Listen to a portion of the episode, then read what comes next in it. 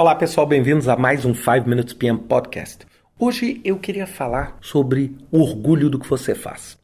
Um dos principais objetivos de eu ter gravado esse podcast é porque, sem dúvida nenhuma, as pessoas quando entram num projeto ou começam um projeto, elas muitas vezes entram comemorando, não, é fácil, pensando já no resultado e esquecendo um pouco que o resultado está do outro lado da montanha. Para você chegar nele, você tem que subir a montanha e descer a montanha sem se machucar, administrando bem o seu tempo para que você colecione aqueles resultados do projeto. Então a primeira coisa que você tem que botar na cabeça é que projeto é difícil. Se projeto fosse fácil, não precisava gerenciar. É, o projeto é difícil e muitas vezes, mesmo gerenciando, você tem inúmeras dificuldades.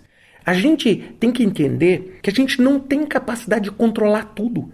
Você controla Talvez, ó, eu vou colocar aqui na minha cabeça, talvez 20%, 80% você não controla, você reage. Você reage. Você não consegue controlar a maior parte dos fatores. Você não consegue controlar a variação cambial do seu produto. Você não consegue controlar como o seu fornecedor está fazendo o seu produto. Você não consegue controlar os efeitos ambientais. Você não consegue controlar uma nova legislação que pode estar tá mudando o seu projeto. Você não tem a capacidade de controle, apesar de você muitas vezes achar que você tem controle, porque simplesmente você fez um plano. Então, o que eu queria dizer para você, gerente de projeto, é que um dos principais fatores de sucesso do projeto, além, é claro, dessa avaliação estratégica, desse entendimento no projeto, é muitas vezes relacionado ao seu próprio comportamento. E por isso que eu falo de otimismo. É o seu comportamento diante do projeto. Porque muitas vezes uma das coisas que mais me impressiona, assim, vocês já notaram quando tem Jogos Olímpicos? A maior parte dos recordes mundiais são batidos nos Jogos Olímpicos. Eu falo assim, mas o que, que acontece? Por que, que em 20 dias um monte de gente resolve exceder todas as expectativas e performar de uma forma que ninguém imaginava? Aí vocês vão me falar assim: por quê? Eu tenho a resposta.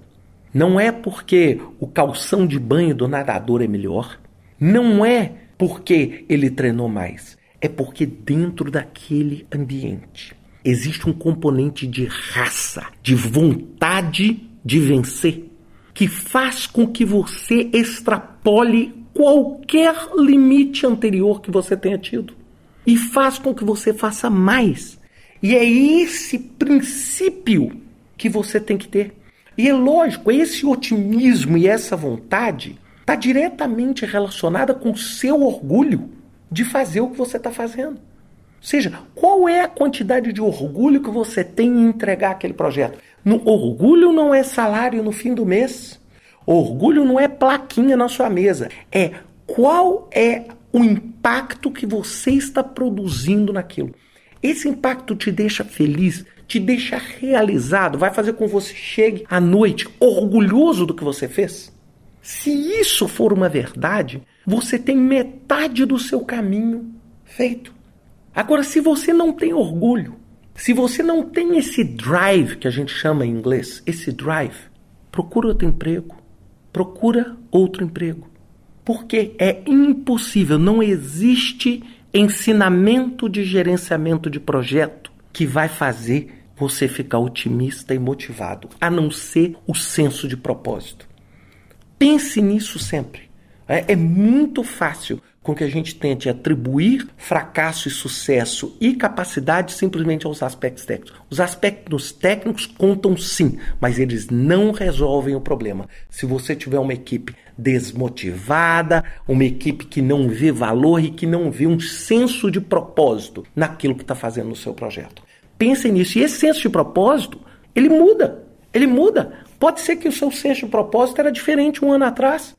E é por isso que eu sou o maior estimulador para que as pessoas mudem, mudem de profissão, mudem de trabalho. Por quê? Porque isso enriquece o indivíduo. Eu mesmo, na minha própria experiência de vida, passei por diferentes Ricardos em diferentes ocasiões. E isso tudo me tornou um gerente de projetos mais competente, mais harmonioso e mais orgulhoso do que eu faço. Pense sempre nisso. Não é só a matemática que vai resolver o seu problema. Um grande abraço para você. Até semana que vem com mais um 5 Minutes PM Podcast.